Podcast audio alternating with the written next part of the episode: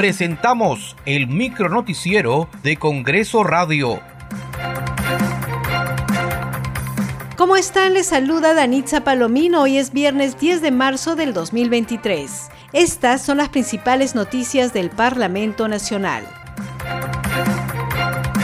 En el Pleno del Congreso se dio cuenta de tres mociones que proponen interpelar al ministro de Defensa Jorge Chávez Cresta para que responda sobre las muertes de soldados en Puno.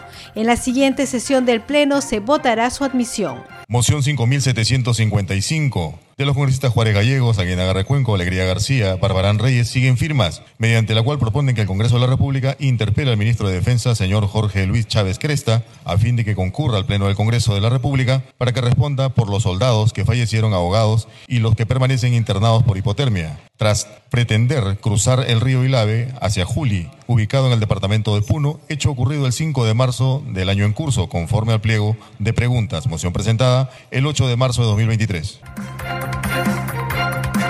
También en el Pleno del Congreso se dio cuenta de dos mociones para interpelar al ministro de Educación, Óscar Becerra, para que responda por sus expresiones respecto a mujeres que participaron en manifestaciones acompañadas de niños.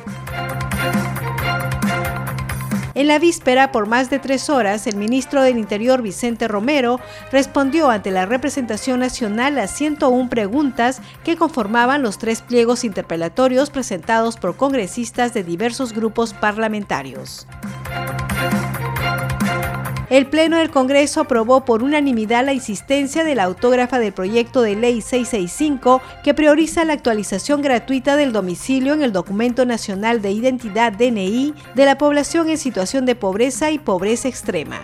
Ha sido aprobada la insistencia en la autógrafa de ley observada por el presidente de la República que prioriza el trámite gratuito de la actualización del domicilio en el Documento Nacional de Identidad de la población en situación de pobreza y pobreza extrema. Señores congresistas, la aprobación de insistencia no requiere segunda votación.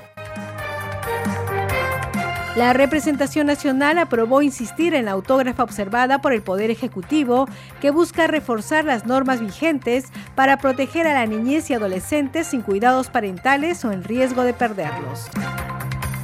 Muchas gracias por acompañarnos en esta edición. Nos reencontramos el lunes. Buen fin de semana.